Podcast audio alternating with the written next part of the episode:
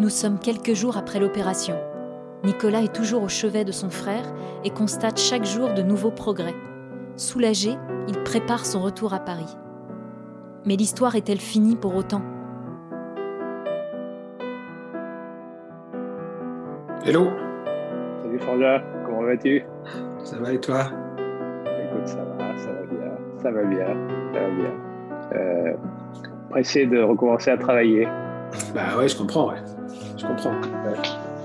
Voilà. Mais euh, sinon, tout va bien. Bon, Et toi. Bah ouais, ça va. Ça va, ça va, ça va plutôt bien. Quand, quand je pense que tu vas retravailler après, après, après, après tout ça, ça me. C'est c'est à la fois une, une excellente nouvelle ça, et ça donne un peu le tournis quand tu te, re- tu te retournes, en, tu te retournes en arrière, je trouve. Frères de cœur. Épisode 12. Le cap des six mois. Journal de Nicolas. 10 décembre 2019. Guillaume est désintubé. Il souffre énormément de la soif, mais il est de plus en plus éveillé et prend conscience du miracle qui vient de se passer. Journal de Nicolas. 11 décembre 2019. Hier, on a désintubé Guillaume.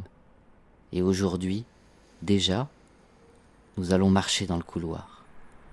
Les progrès sont fulgurants. 12 décembre. Ça fait à peine trois jours qu'un nouveau cœur a été implanté dans la poitrine de Guillaume, que son corps a subi les épreuves les plus traumatiques, et lui, il marche.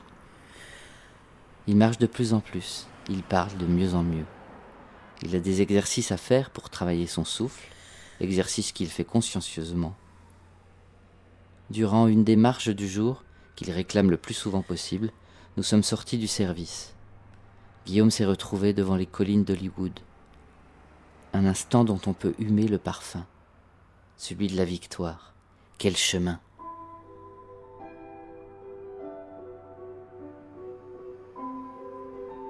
13 décembre. J'ai ma routine. Je me lève, je donne des nouvelles à tout le monde, je prends mon petit déjeuner à l'hôtel, je pars à l'hôpital. En arrivant, je m'arrête au Starbucks du campus de Cedar Sinai, prendre un double expresso. Ensuite, j'arrive à l'accueil. Les personnalités qui s'en occupent me reconnaissent, on se sourit, on échange quelques banalités. Je monte, j'arrive à l'étage, je jette un œil aux collines, je me dirige vers le service, je fais le tour pour rejoindre la chambre de Guillaume. Mais ce matin, ma routine est brisée. La chambre est vide. Les draps du lit ont été enlevés. Une femme de ménage est en train de nettoyer le sol. Guillaume marche de mieux en mieux, mais de là à se faire la malle. Une nurse me sourit tendrement et m'annonce qu'il est passé à l'étage en dessous. Fini la première phase de convalescence. C'est marrant parce que le, le, le fait que tu, que tu, que tu sois que, enfin, que, que l'étage ait changé euh, et que ça arrive le, dernier ou l'avant-dernier jour euh, de mon séjour, ça marquait comme si euh, c'était euh, comme si le, le, destin me dit bah, c'est bon, il a, il, a, il, a, il a changé d'étage. Ça, veut dire que ça va mieux, hein, parce que c'est plus les, les, les, tâches du soin intensif, etc. Et euh, le fait que tu aies changé d'étage, je l'ai ressenti moi euh, comme une petite voix qui me disait bah, c'est bon, là, demain, tu peux prendre ton avion, euh, tu peux partir le, cœur léger, quoi. En tout cas, beaucoup plus léger que quand je suis arrivé. oui, mais c'est à juste titre, hein, parce que le changement d'étage, ils appelaient ça un upgrade. Ouais. Euh, c'est quand tu, tu, es suffisamment bien sur. ils ont des critères précis, mais pour, pour, pour te, te, te transférer dans un étage euh, dans lequel, euh, enfin, pour te faire sortir des, des soins intensifs, en fait. Hein, ouais, c'est ça. ça en fait. Et donc, t'as envoyé dans un étage qui, euh, qui est plus, un peu plus facile, euh, dans lequel tu es un tout petit peu plus livré à toi-même, parce qu'aux soins intensifs, tu es complètement dépendant d'eux, même, même pour les besoins les plus, les plus basiques, les plus Mmh. primaires.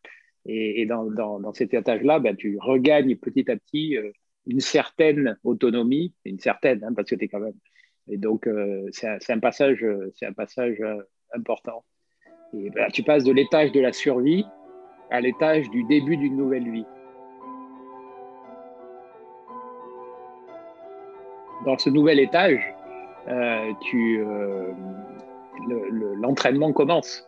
Hmm. Hein, c'est-à-dire que là, une fois que tu étais, étais, parti, il fallait que je réapprenne à marcher, à parler, euh, comment avaler de la, de la nourriture. Je rappelle hmm. que j'étais nourri par une, par une sonde. Il fallait que je réapprenne vraiment des fonctions basiques de mon, et primaires de mon, de mon corps. Hein. Donc, euh, le, l'entraînement euh, intense, intensif plutôt commençait à ton départ. C'est-à-dire que c'était finalement, moi je l'ai vécu comme une sorte de, c'était dur, évidemment, parce que j'avais des douleurs, etc. Mais ton, ta présence, c'était le moment, le, ça rendait les choses beaucoup plus faciles. Hmm. Et, puis, c'était une période où tu récupères de l'opération. Donc, on ne te demande pas des efforts colossaux, on te demande juste de, tenir bon, euh, de bien supporter la douleur, euh, et puis petit à petit de revenir à, un état de conscience à peu près normal. Hmm. Les, tâches qui suivaient, c'est vraiment, euh, encore une fois, c'est entraînement intensif. Donc, euh, ça, là, là, on te demande des efforts, euh, des efforts, des efforts majeurs, hein, de, choses que, dont tu as perdu, que tu as, perdu l'habitude de faire, qu'il faut refaire. Te, il commence à te changer les pansements. Enfin, c'est vraiment les tâches difficiles. Hein. Hmm. Alors que les soins intensifs, tu es complètement pris en charge et là, il faut que tu commences toi-même à te, à te, prendre en charge. Donc, tu es dans un monde un peu plus normal. Et c'est un gros changement. Journal de Guillaume. La présence de Nicolas a été essentielle à ce moment-là, car j'ai vraiment commencé ma nouvelle vie à ses côtés. 13 décembre 2019. Je souffrais énormément et ressentais un épuisement total. J'étais aussi dans la capacité de parler. Mais avec Nico, pas besoin de parler. Sa présence suffisait.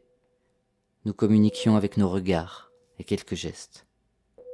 Grâce à lui et la sérénité qu'il me transmettait, j'ai pu consacrer mon énergie à combattre la douleur et reprendre possession de mon corps petit à petit, en toute confiance. Son sourire, quand il entrait dans ma chambre, agissait comme un puissant calmant. Je me souviendrai toute ma vie de mes premières marches avec l'infirmière et lui à mes côtés, de la première fois où j'ai revu la lumière du jour dans ce couloir en verre, reliant les deux bâtiments, et aperçu tel un cadeau du ciel l'hôtel Sofitel, ce même Sofitel dans lequel j'étais logé à mon arrivée à Los Angeles, et depuis lequel je regardais l'hôpital, et ce même couloir en verre, le bridge, symbolisant mon retour à la vie. Je crois que ce moment a été le premier vrai moment de bonheur. J'étais enfin parvenu à réaliser ce que j'étais venu faire un an et demi avant. J'ai ressenti cette douce sensation de la mission accomplie, tout en observant avec curiosité et émerveillement le monde, depuis ma bulle. Quand on a vécu dans une chambre d'hôpital pendant si longtemps, sans lumière du jour, avoir la preuve visuelle que le monde tourne encore est un immense soulagement. Nicolas et moi, nous avons vécu ensemble tout ce qui caractérise une renaissance, mais en accéléré. Le premier cri lors du retrait du tube respiratoire, les premiers pas la redécouverte du monde, les premières paroles, le premier sourire, tout sauf le premier repas, qui viendra plus tard à mon grand désespoir. Je voudrais un melon au porto, euh, après je un œuf en gelée, un maquereau aromate, un foie gras en brioche, euh, un écrevisse à la nage, et puis je voudrais aussi un, un rouge grillé, et après je prends un poulet de Bresse à la française. Voilà. Et une, tête de... Oh, non, une pièce de charolais plutôt. Euh, une pièce de charolais d'abord et puis une tête de veau après. Voilà. Et dites-moi, euh, la choucroute, elle est comment, la chou Très très bien, monsieur, oui. Alors, vous m'en donnez un petit peu, c'est juste pour goûter. Hein? Bien, monsieur. Merci. Si vous voulez faire vite quand même, parce que je suis assez pressé. Entendu, monsieur. Je me rappelle, je me rappelle en plus que toi, le, fin gourmet que tu es euh, était pressé de, pressé de revenir à une, à une nourriture normale. Et je me rappelle, tu étais, en plein challenge quand je partais, parce qu'on te faisait faire un test euh, tous les jours ou tous les deux jours pour savoir si ta déglutition était suffisamment, euh, avait, avait, suffisamment récupéré, ta, ta, fonction de déglutition avait suffisamment récupéré pour que tu puisses revenir à des plateaux repas normaux. ça, c'était ma grande bataille. Hein. D'ailleurs, c'est dans, dans, ma liste de priorités, ça passait avant le, même, le fait de parler. Ah, bah oui. De réapprendre à parler parce que. Ah ouais, non, non, ça c'était effectivement. Euh, bah, je l'avais raté le test d'ailleurs plusieurs fois. Hein, ouais, ouais, je me rappelle. il me faisait, il me faisait euh, euh, déglutir justement, avaler de, plusieurs substances de plus en plus liquides et, il y a un moment où ça, j'arrivais plus, ça passé dans les poumons, je m'étouffais et donc le test s'était raté.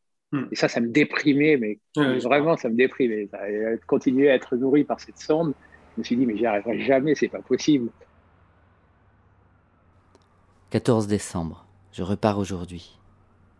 Je vais à l'hôpital faire une dernière bise à mon frère. Il parle normalement, marche normalement, et a retrouvé une mine qui lui ressemble. Il y a cinq jours, il était entre la vie et la mort, ou plus exactement entre deux cœurs. Nous avons toujours été des frères de sang, unis l'un à l'autre par des liens de fratrie que nous chérissons et entretenons depuis des années. Nous sommes désormais des frères de cœur. Pas parce que nous nous aimons plus, mais parce que d'une certaine façon, nous avons vaincu la mort ensemble. Ah, une dernière chose, quand je quitte mon hôtel, son nom me saute aux yeux. Élan.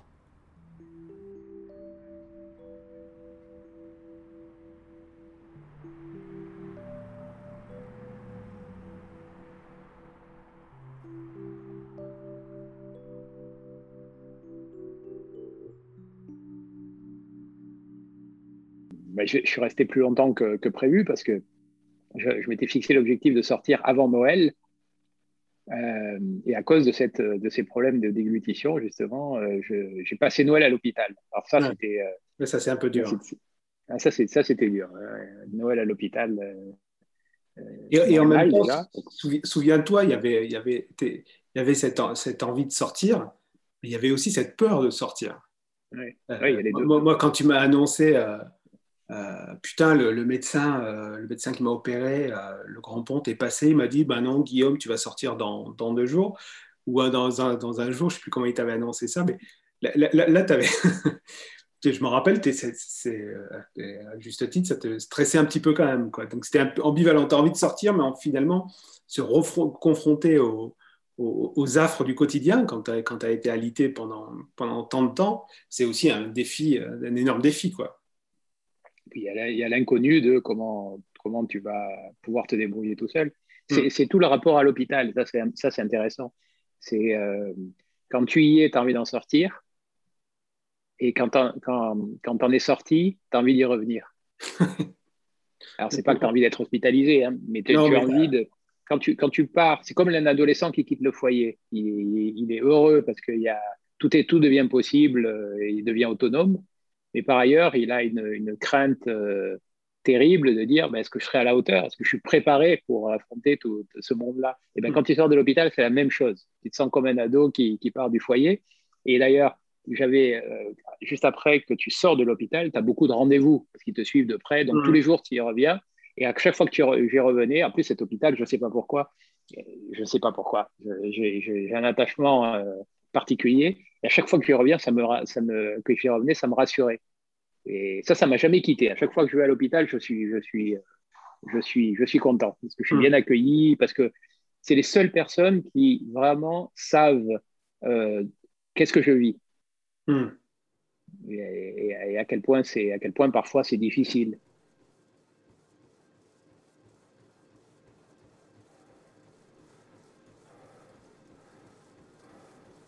En fait, le fait que, que tu m'aies dit je reviendrai pour ton anniversaire, moi je me suis dit ben, j'ai un mois pour me remettre d'aplomb pour pouvoir profiter de mon frère. Hmm.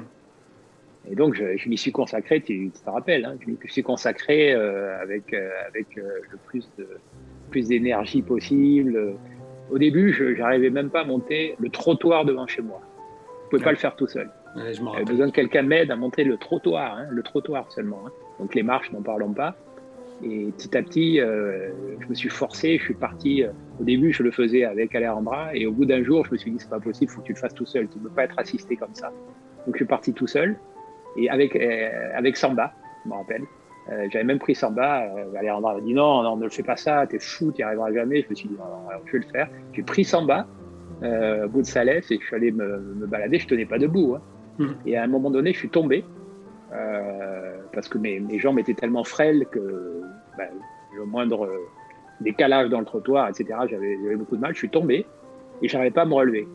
Et donc j'étais avec Samba et tout, et je ne savais pas quoi faire. Et il y a quelqu'un qui est passé dans la rue qui m'a aidé à me relever. Mais sinon, je, honnêtement, je pense que je serais resté là, j'aurais appelé, euh, j'aurais appelé Alejandra pour qu'elle vienne me chercher. Je pouvais Ah pas. ouais. Tu vois à quel point j'étais faible. à Ouais. faible. Tout ça sans, sans pouvoir parler, parce que je parlais toujours pas. hein. Hmm. Donc, euh, puis après, c'est revenu petit à petit. euh, et, j'étais prêt pour quand t'es es revenu. Ah bah ouais, t'étais sacrément. Après moi, j'ai hésité à venir hein, parce que euh, parce qu'en France, on était en plein hiver. Moi, j'avais des petits symptômes de rhume, etc. Ça me posait beaucoup de soucis sur le fait de, de, confirmer mon voyage ou pas. Et puis, puis il y avait y avait cette envie de dire là, son premier anniversaire après la greffe, tu peux pas ne pas être là, c'est pas possible.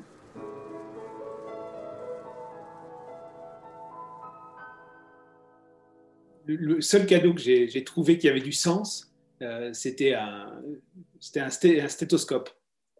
Et euh, je me rappelle quand j'en ai parlé à papa et maman, ils ont été gentils avec moi. Ils fait Ah, c'est intéressant. en fait, après, quand j'ai expliqué l'idée, j'ai dit Papa, maman, mais euh, de toute façon, je vais pas, je vais offrir quoi? Je vais pas arriver avec une boîte de chocolat ou bien un carnet de voyage, ça n'avait pas de sens.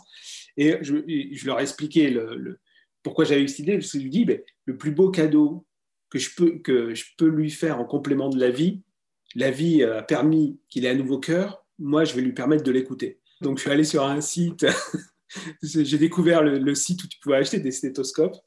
Il y avait un truc sympa, euh, ça doit être ça, s'adresser au docteur, tu peux faire graver ton nom dessus. Donc, j'ai fait graver ton nom et je me suis arrivé avec ça. Joyeux Noël, Pierre. Ah, c'est pour moi? Oh, écoutez, Thérèse, merci beaucoup. Il, il fallait pas, vraiment. c'était- Ah, C'était Voilà. une des, Voilà. plus Oh, beaux écoutez. cadeaux que j'ai reçus de, Oh. de ma vie. Au début, j'étais surpris pour. pour- bah oui, bah oui, j'imagine. Bien sûr.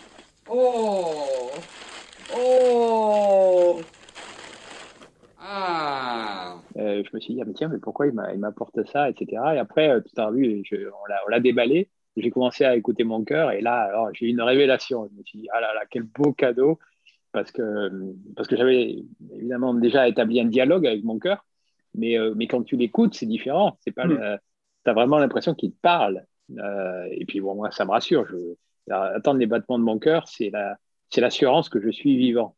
Pour tout te dire, après, et je le fais encore maintenant souvent, euh, je, je me réveille et je, bah, je médite, je médite, mais avant de méditer, j'écoute mon cœur, Ah, bah, parce que c'est parce que c'est un, un joli chant, hum.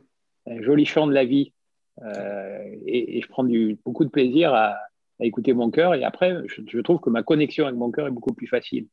Donc, euh, peut-être sans le savoir, tu m'as offert un, un cadeau qui est, est- est- est un véhicule euh, de communication avec mon cœur. Mm. Et ça, c'est un cadeau qui, qui, qui- qui est, fabuleux, vraiment, qui, Mm. Qui- est fabuleux. Il n'est pas seulement symbolique, il est aussi, euh, je l'utilise dans la, dans la vie quotidienne, véritablement, pour, euh, pour, oui, pour, me, pour, pour être en contact avec mon cœur. Quand j'ai un petit doute sur le battement, parce que de temps en temps, euh, les battements sont un peu irréguliers, parce qu'après la greffe, il y a des- une période d'ajustement. Euh, je peux écouter, me rendre compte de ce qui se passe, euh, etc. Tu ne veux pas savoir à quel point ce stéthoscope, il fait partie maintenant de, ma, de ma vie et puis de ma, de ma love story avec mon cœur. Ouais, tant mieux. C'est vraiment ça. C'est exactement ça. Euh, Un cadeau, un cadeau extraordinaire que, que tu m'as que, que tu m'as fait.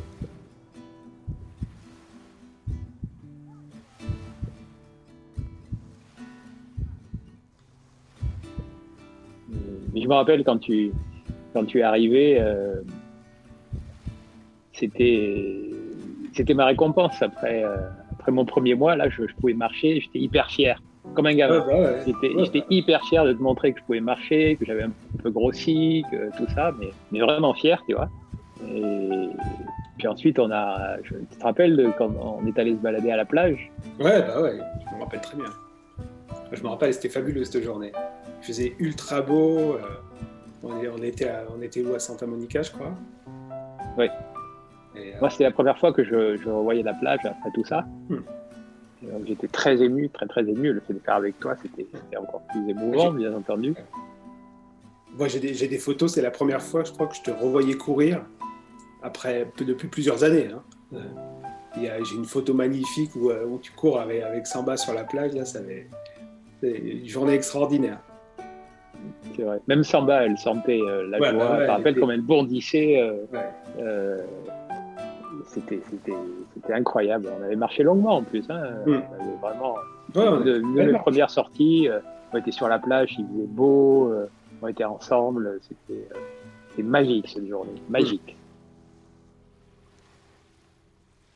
Je me rappelle d'une photo un peu symbolique qu'on avait prise, parce que, entre-temps, Kobe Bryant ah est décédé dans un crash d'hélicoptère. Mm. Et ça, et, euh, ça je te l'avais dit, mais ça, ça m'a énormément touché, ça, parce que euh, je me suis dit, parce qu'il est mort, il est mort, il est mort lui, et puis avec sa petite fille aussi. On a vu des, des témoins qui ont vu un, hélicoptère s'écraser euh, sur les hauteurs de Calabasas et qui ont appris quelques minutes après que c'était la légende Kobe Bryant qui était à l'intérieur de cet hélicoptère.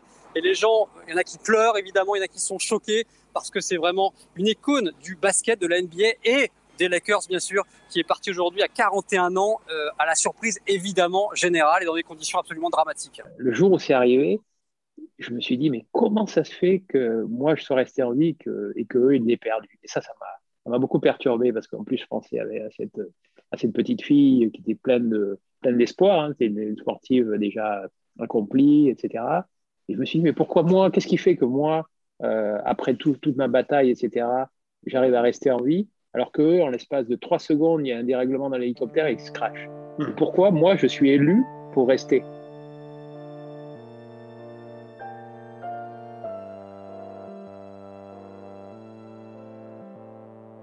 Quand tu te réveilles d'une rêve et que tu, tu, réalises à quel point tu es miraculé,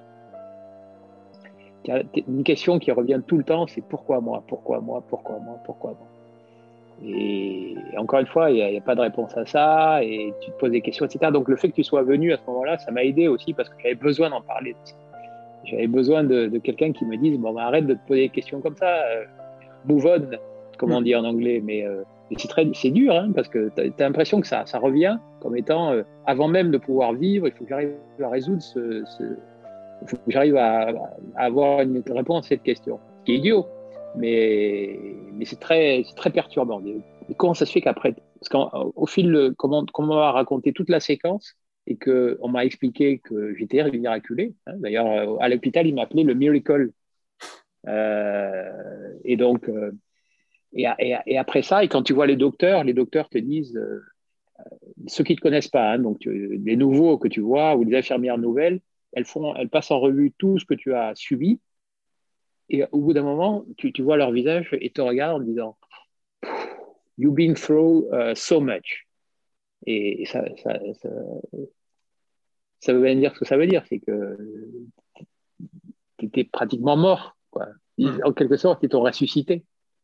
Et surtout que dans, le, dans la période, dans la période que, que, toi tu vivais, que moi je vivais euh, de mon côté euh, et à travers toi, c'était une période ultra critique. C'est-à-dire que on était encore au tout début de, la greffe où il y a une biopsie toutes les semaines. Euh, et euh, c'est cette angoisse du résultat de la, biopsie. Quoi.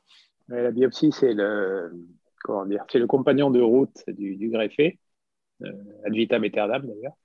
Donc, faut. Et tu ne sais pas si c'est un allié ou, ou, pas, mais en tout cas, c'est une épée de Damoclès.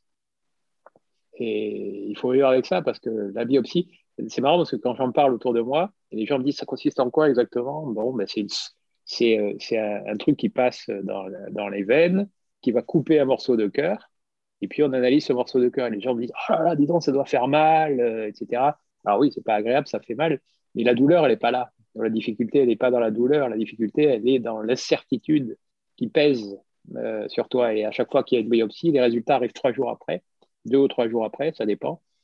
Et, là, c'est des moments difficiles. Hein. C'est des moments, là, tu es, seul face à ton destin.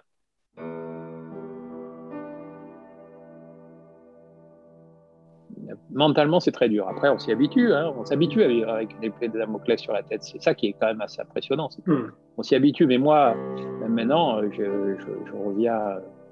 Je reviens à... Quand... Chaque biopsie, c'est une épreuve. C'est une grosse épreuve. Pour, pour moi et pour mon entourage, hein, pour toi aussi pour papa maman, c'est toujours comme ça. C'est pour ça qu'il y a des seuils dans la greffe, c'est-à-dire que tu passes un mois, enfin un jour, c'est déjà, déjà un premier seuil. Après, tu as une semaine, un mois, et puis après, tu as six mois. Non, trois mois et six mois.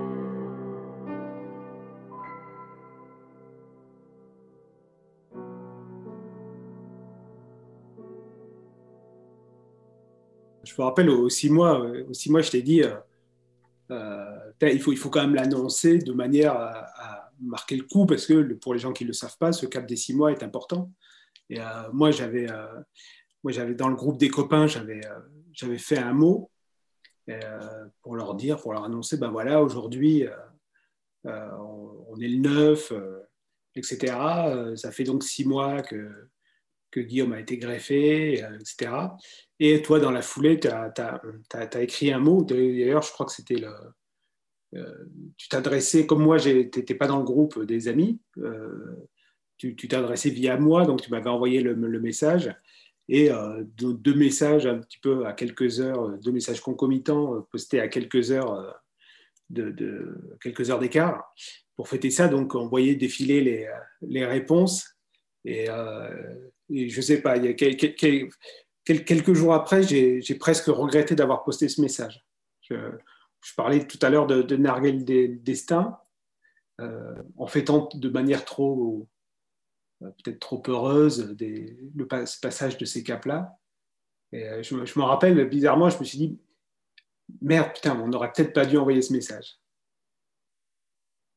Je me rappelle de ça et je me rappelle aussi qu'on a, on a préparé la célébration des six mois euh, avec Alejandra et euh, je voulais vraiment me faire plaisir. Donc, j'ai, on a décidé de faire un repas mexicain et moi, j'ai, donc euh, commandé, ça c'était pendant le Covid, hein. hmm. j'ai commandé mes plats préférés. Sur, j'ai contacté mes fournisseurs préférés pour leur acheter les plats mes, plats favoris, etc. Les meilleurs tacos, les meilleurs quesadillas, les meilleurs euh, carnitas, les meilleurs. Euh, bref, etc. On avait préparé ça, le repas était prêt.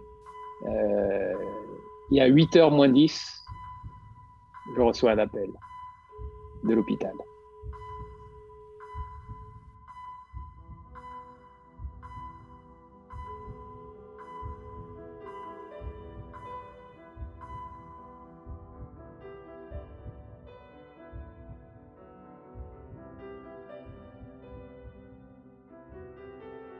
C'était Frères de cœur, saison 1. Un podcast de Guillaume Simon, Nicolas Simon et Antoine Salaire. Lecture, montage et musique originale, Antoine Salaire. Voix additionnelle et chant, Lucrèce Sassella.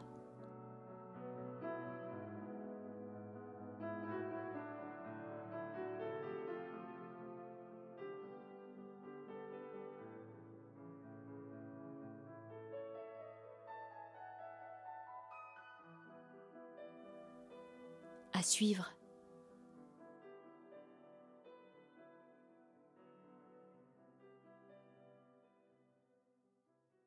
Si vous avez aimé cet épisode, vous pouvez aller sonner chez votre voisin pour en parler immédiatement. Bonjour, c'est votre voisine. Appelez votre famille, Allô, mamie vos amis. Vous pouvez aussi descendre dans la rue avec un mégaphone et dire tout le bien que vous pensez de Frères de cœur, le podcast. Écoutez le podcast Frères de cœur. Vous pouvez aussi, plus simplement, vous abonner sur votre application préférée, mettre des étoiles et nous suivre sur la page Instagram Frères de cœur podcast.